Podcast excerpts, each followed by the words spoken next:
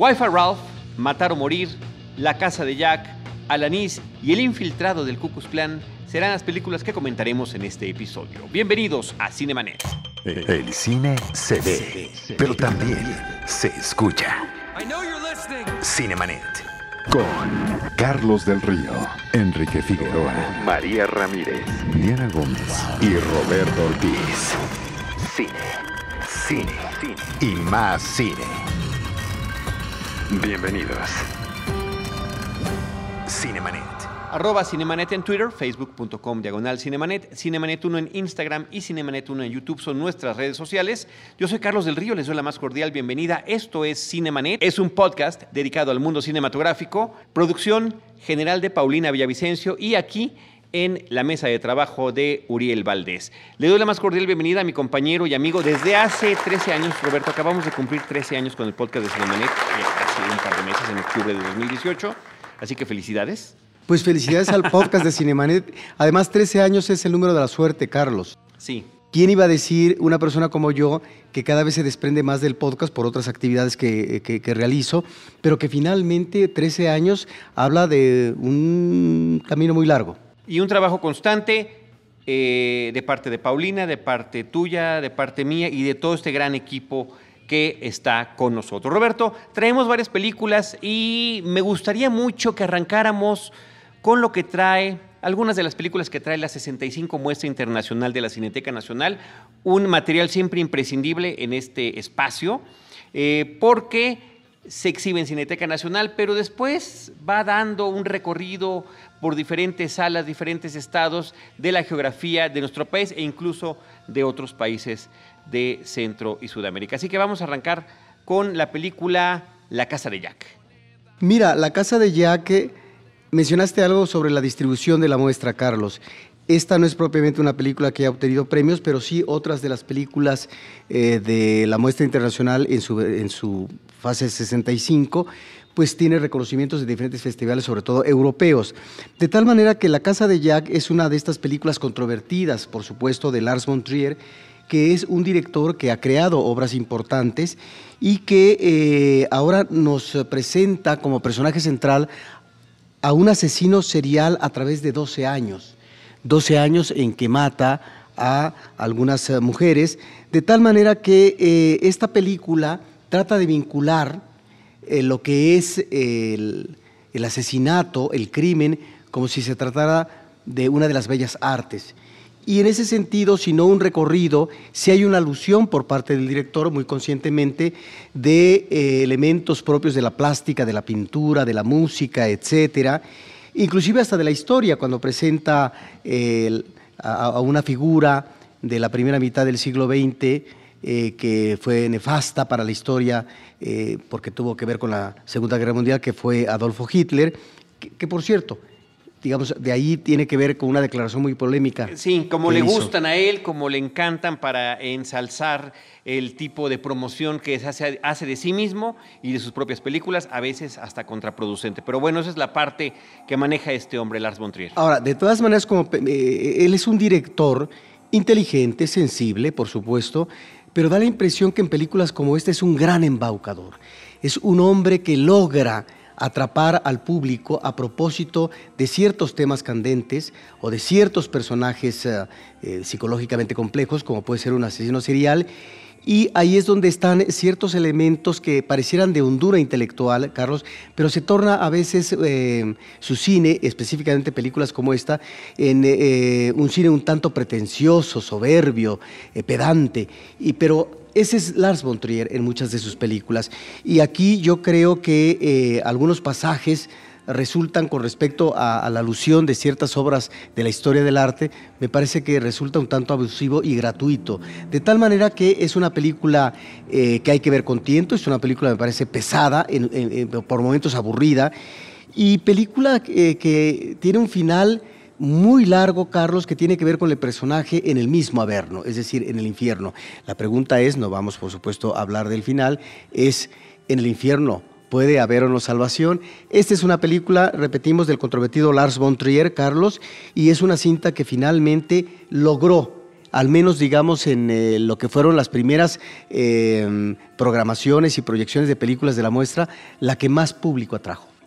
Ahí está esta cinta cuyo título original es The House That Jack Built o La casa que construyó Jack. Jack es interpretado por Matt Dillon. Bruno Gans es el personaje de Birch y también aparece Uma Thurman en esta película. Sí, sí. Ahora, eso es interesante. Es como cuando a veces eh, vemos, Carlos, eh, los actores eh, de las películas de Woody Allen, que puede ser una película menor, pero ahí están grandes actores, ¿no? Que quieren, aunque sea un papel menor, aunque aparezcan unos cuantos minutos, estar ahí. Aquí me parece que efectivamente el personaje principal fue uno de los actores juveniles más destacados en su momento que tú acabas de mencionar. Pero también está este gran actor, ya que mencionamos a Hitler, bueno, él interpreta, eh, digamos, eh, en una película de Hitler, el personaje de Hitler en sus últimos días, sus últimas horas, que es Bruno Gans. Bruno Gans, el gran actor del nuevo cine alemán, extraordinario en las salas del deseo, pues bueno, ahora está aquí en esta película ya un hombre viejo, diríamos que un anciano, y quién iba a pensar, Uma Thurman, efectivamente, lejos está de aquella jovencita, ¿no? Etcétera, porque los años pasan, pero finalmente ahí está como presencia interesante. Y, con un personaje menor, inclusive ni siquiera tiene nombre, simplemente es Mujer 1. Bueno, pues ahí está esta película de Lars Montrier. También de la muestra 65 eh, de Argentina llega Alanis, una película del 2017 de Anaí Berneri. Fíjate que es una película con reconocimientos. Obtuvo el premio a Mejor Dirección y Mejor Actriz en el Festival de San Sebastián y el premio Coral a Mejor Película y Mejor Actriz en el Festival de La Habana. Efectivamente, esta película pudo haber sido poco, ¿sí? O eh, haber contribuido digamos, de una manera muy relativa a su eficacia, si no es por el peso de la actriz. Y resulta que la actriz es una actriz quien interpreta a Lanis, es una prostituta, es Sofía Gala que por cierto, ella es hija de Moria Kazan, que fue una vedette famosa argentina, bailarina, presentadora, actriz, productora. Sofía Gala está extraordinaria.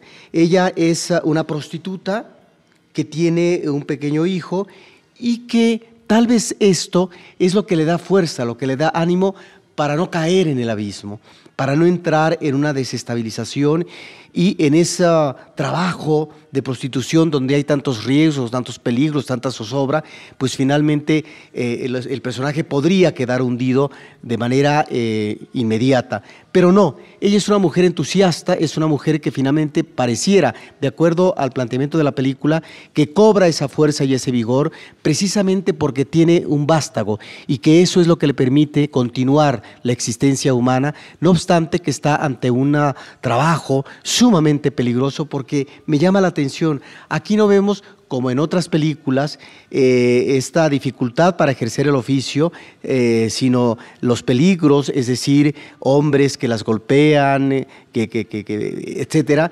Aquí sí vemos, en el caso de ella, cómo es hostilizada y es golpeada por sus propias excompañeras eh, cuando ella estaba de prostituta en un barrio. De tal manera que ahí está un personaje que logra llevarse muy bien y de repente hay escenas, Carlos, en donde uno pensaría que es excesivo, que la duración eh, debió haber sido más limitada y resulta que conforme vas viendo las acciones de la escena, pues resulta que está todo perfectamente justificado. ¿A qué me refiero? A que rápidamente menciono, es una escena de la prostituta Lanis con un cliente, este cliente está drogado y por lo tanto tiene una dificultad para poder eyacular, de tal manera que ella tiene que manejar, eh, digamos, su habilidad eh, en su relación sexual con los hombres y en este caso manejar un discurso verbal agresivo, sádico, para poder excitar a su cliente. Bueno, tal vez precisamente por este olfato, por este manejo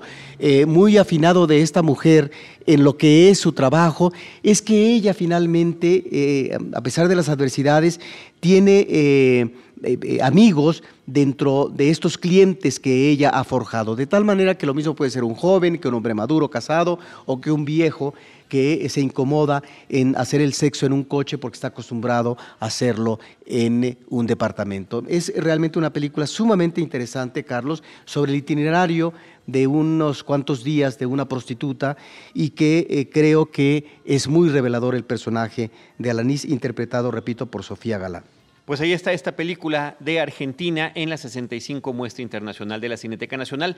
Y por último, también sobre la muestra, Roberto, está la película El Infiltrado del Ku Klux Klan, una película de Spike Lee, este director que eh, siempre ha sido muy consciente del rol, eh, de su rol como realizador cinematográfico en la historia estadounidense y siempre a favor de los eh, y de la historia de los valores de su raza negra, la raza que él representa y cómo a lo largo de toda su trayectoria fílmica ha sido muy puntual, muy político, muy claro en los señalamientos que ha hecho de situaciones ya sea de la ficción o de personajes históricos. En este caso nos presenta una historia ubicada en la década de los 70 cuando el primer eh, hombre de raza negra que se incorpora a la policía de Colorado eh, resulta que eh, poco tiempo después se involucra en asuntos eh, pues de estos de incógnito, donde tienen que estar, no, no, decir que es policía para poder infiltrarse en diferentes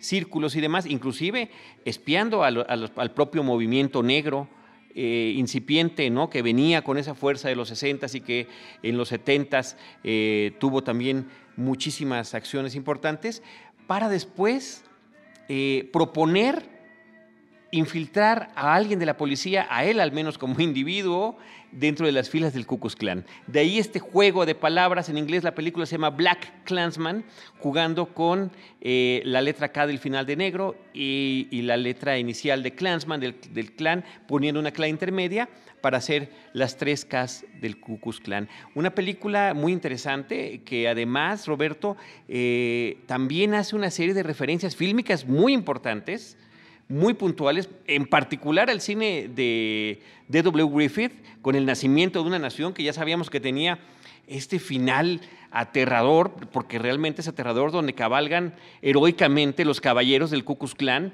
y donde se presenta esta versión de Griffith, de, este racista, gran cineasta, pero un racista a final de cuentas, de lo que pasaría si hombres de raza negra llegaran a puestos públicos, ¿no? Eh, los, pone eh, sin zapatos. Eh, primitivos. primitivos, ¿no? Dentro del Congreso, por ejemplo, abusando de mujeres y demás, donde además las mujeres blancas tienen que huir de, esta aparente plaga que le está presentando. Y bueno, que, lo utiliza de diferentes modos a lo largo de la película. y, también de, porque la película arranca con una secuencia de, con una toma de, lo que el viento se llevó.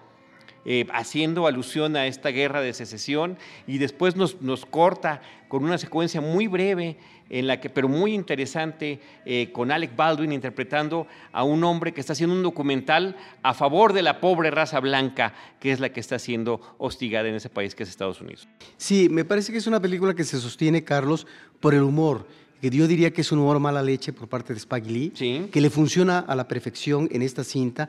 Y me parece que dentro de la trayectoria de él es una cinta de gran actualidad política, Carlos, porque eh, toma efectivamente como pretexto argumental este eh, negro que se infiltra ¿no? en un grupo de Ku Klux Klan. Al menos con su nombre, ¿no? Sí, pero en realidad nos está remitiendo a una situación terrible que se vive actualmente, eh, social y políticamente, en Estados Unidos, con la presencia del presidente Donald Trump.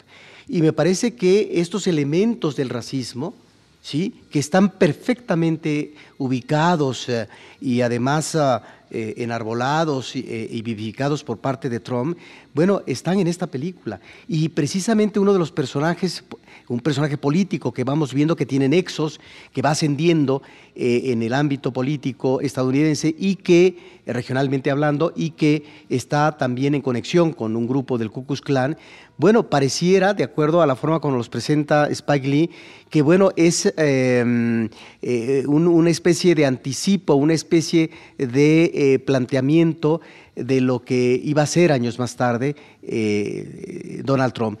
Ahora, me llama la atención, Carlos, ahorita que mencionas las referencias cinematográficas, también creo que hay un elemento que es, es, es, eh, simpático, diría yo, la forma como logra la recreación de ciertos ambientes eh, de, los grupos negros y demás, a, propósito del uso de, la cabellera afro, ¿no?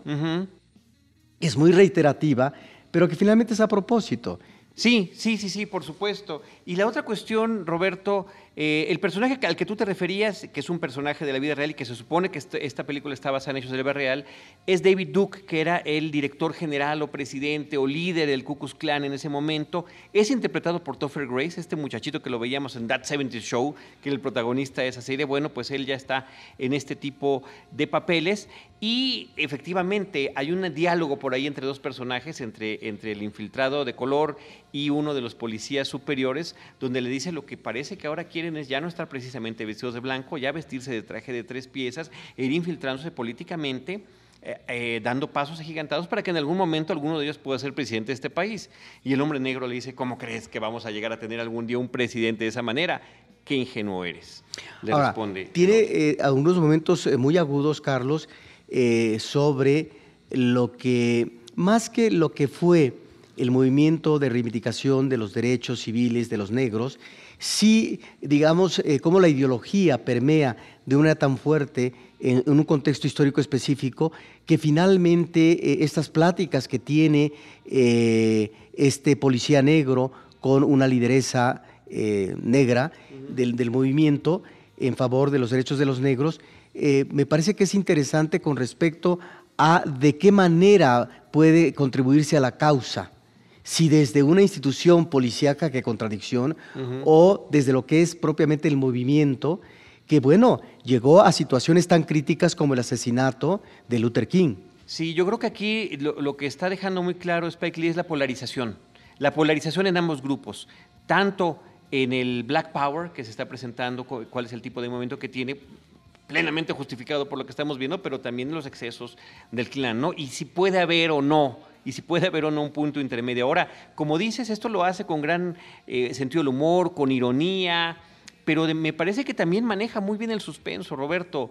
Eh, el personaje que tiene que ayudarlo en este trance presentándose como, el, como un hombre blanco, es interpretado por Adam Driver y que se supone que es además un policía judío, entonces que también él, resulta finalmente afectado por toda esa situación de racismo, de odio, de, segregarismo que está propiciando esta gente y me parece que los momentos que él tiene de tensión dentro de su situación como infiltrado con estos hombres eh, tan extremos resultan muy interesantes. Ahorita que mencionas la tensión, hay también momentos de suspenso que están bien manejados en eh, lo que respecta a acciones paralelas, como es el relato de un negro ya avejentado que recuerda, se remite a una experiencia terrible ¿no? de un... Uh, eh, una persona que él conoció, de cómo es prácticamente linchado, asesinado por estos grupos extremistas eh, supremacistas, ¿no? De tal manera que me parece que ahí eh, Spike Lee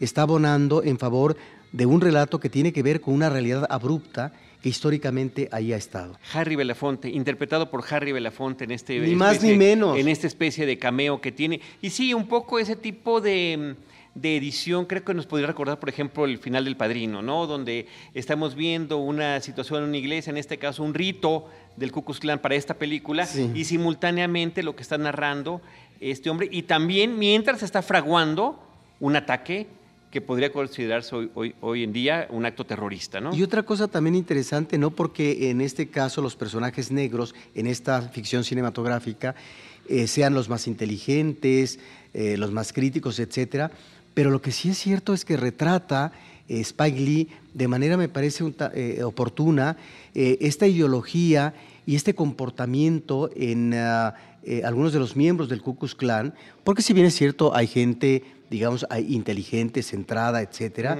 bueno, algunos de sus miembros nos remiten a cierta clase, pero también cierta ideología y cierto extremismo que se convierte en acciones lamentables, ¿no? Pero que están perfectamente justificadas desde el punto de vista de estos personajes, en tanto que finalmente están contribuyendo para que la nación pueda limpiarse y pueda ser efectivamente blanca y anglosajona.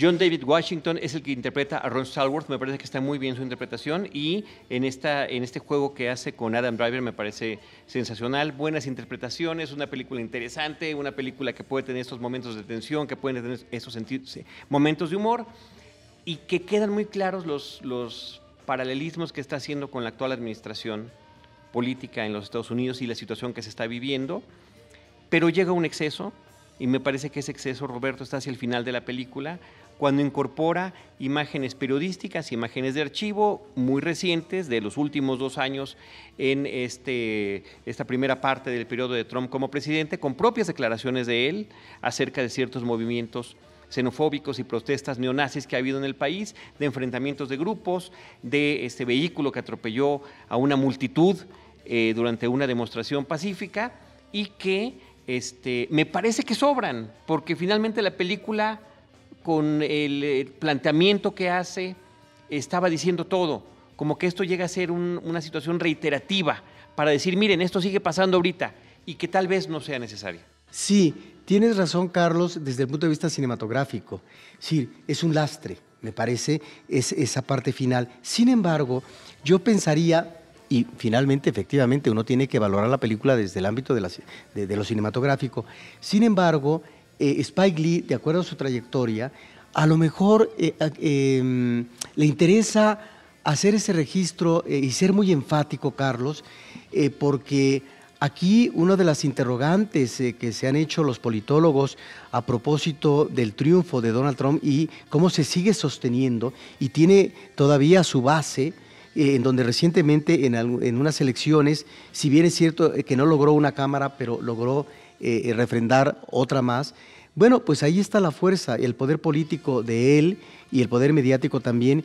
Y a lo mejor lo que nos pretende, estoy especulando, eh, manejar Spike Lee como director, Carlos, es, a ver, cuidado, es tal, digamos, el olvido histórico y la ignorancia que finalmente hay que refrescar hechos ante un problema eh, de inconsciencia política y demás. Por eso me parece, cuando tú mencionas las referencias cinematográficas, Carlos, y con eso termino, me parece sumamente interesante que eh, veas a un grupo del Ku Klux Klan que está viendo animoso, eh, digamos que si fuera una fiesta, aplaudiendo las escenas de una de las películas monumentales de la historia del cine de David Griffith, que es El nacimiento de una nación que es efectivamente una película sumamente reaccionaria, que es una película racista, pero que efectivamente es de un hombre pues que ni más ni menos contribuyó a crear el lenguaje cinematográfico en los años 10 en Estados Unidos. De tal manera que cuando vemos esto, Carlos, que hace algunas, ¿qué te parece? Lustros, décadas, diríamos, esto ya está superado, pues no. No está superado en una sociedad tan contradictoria, tan polarizada como la estadounidense en la actualidad.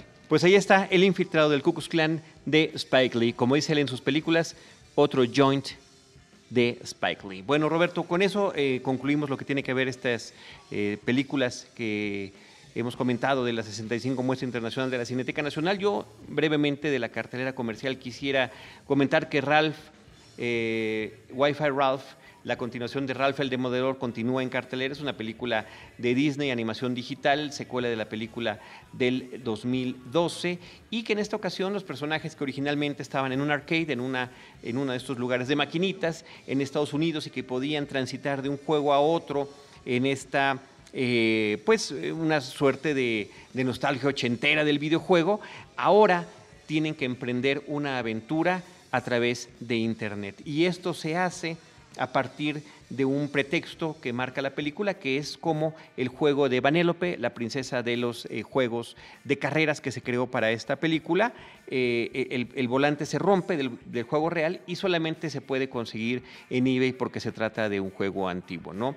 Eh, ambos personajes que son amigos, Ralph y Vanellope, emprenden, la aventura en este road trip.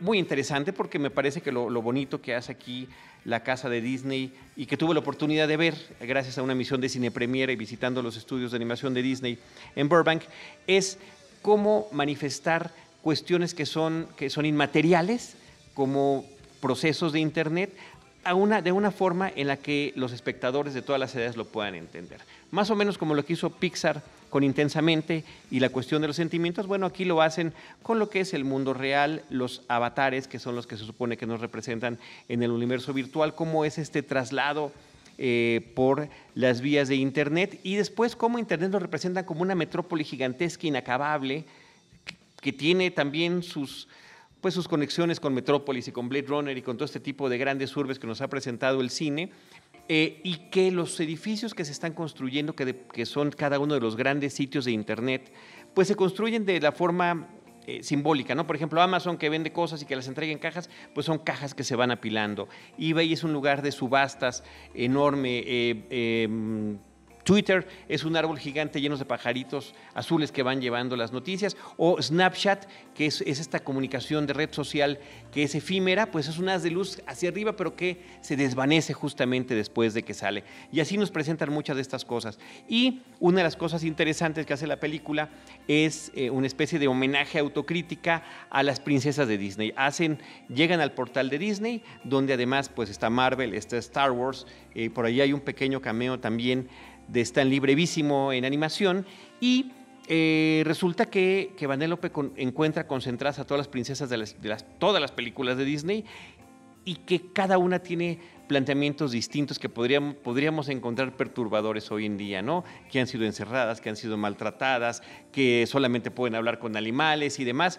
Y esto a través del diálogo que se hace con un personaje que es Vanélope de este nuevo siglo, como que da luz sobre eso y se hace una broma continua que seguirá a lo largo de la película funcionando muy bien. Ahora que mencionas este ámbito eh, de los nuevos sitios de internet, etcétera, eh, la representación eh, gráfica es convincente. Sí, es conveniente, es irónica, es juguetona, es interesante, es creativa. Me parece que ahí está el valor que tiene. Creo que la película en esta historia de los dos personajes buscando este, este volante, este McGuffin de la historia, pues resulta un poquito irregular, pero finalmente cierra con el tema eh, que promueven este tipo de películas, que es la amistad, y también el de que cada quien puede encontrar gustos y, y situaciones diferentes. ¿no? Uno se puede establecer en ciertas situaciones que le puedan eh, que sean de su interés muy personal y muy particular. Me parece que la película es cumplidora para un público familiar. Personalmente, para mí es importante no nada más por este viaje que hice, sino porque también la película original, la de Ralph el Demoledor, fue la primera película a la que llevé a mi hijo Carlos. Fue la primera que vio completa en el cine.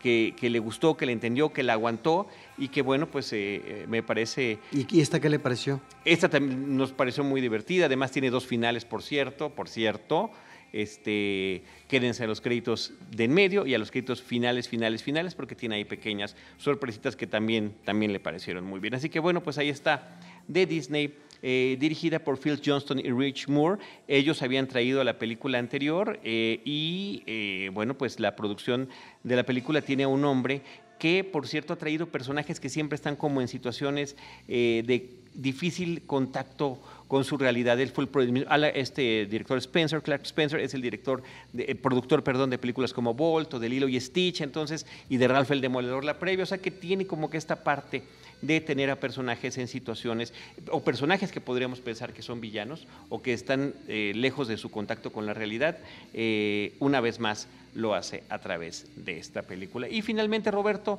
también en cartelera está la película Matar o Morir. Esta película se llama Peppermint en su título original, una cinta dirigida por Pierre Morel y que está protagonizada por Jennifer Garner.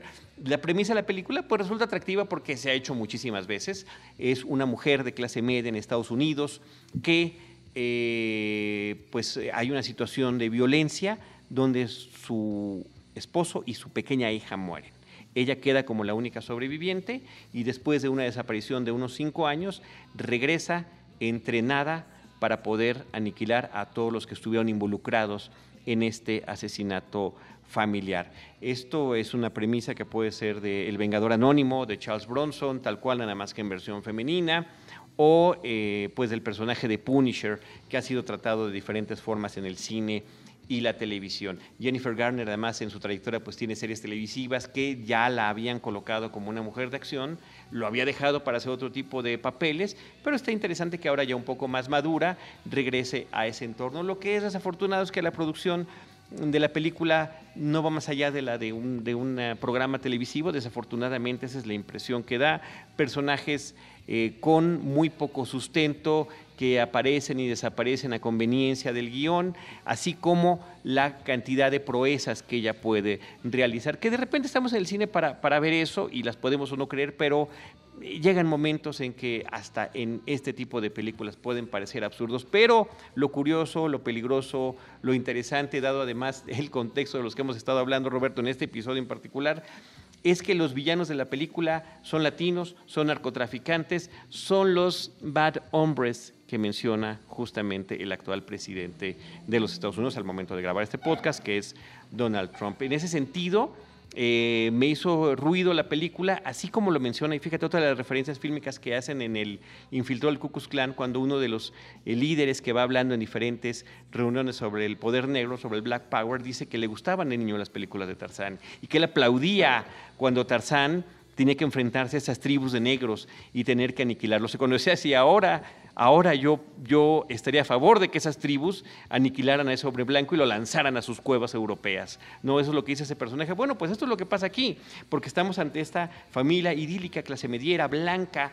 en Estados Unidos, cuya vida es, eh, es en algunos casos terminada, como en el padre y la hija, por hombres eh, inmigrantes dedicados a negocios criminales como es el narcotráfico, ¿no? Entonces, y algunos otros blancos que están involucrados con ellos. Entonces me parece que esa parte eh, choca un poco ¿no? Con, todo lo que está sucediendo ahorita y de que de las lecturas que podemos dar a este tipo de películas. Peppermint con Jennifer Garner, dirigida por Pierre Morel. Pues muy bien. Roberto, con eso concluimos este episodio. Les agradecemos a todos los que nos han escuchado y les recordamos las películas comentadas en esta ocasión. El infiltrado del Ku Klux Klan, La casa de Jack, Alanis, Wi-Fi Ralph y Matar o Morir.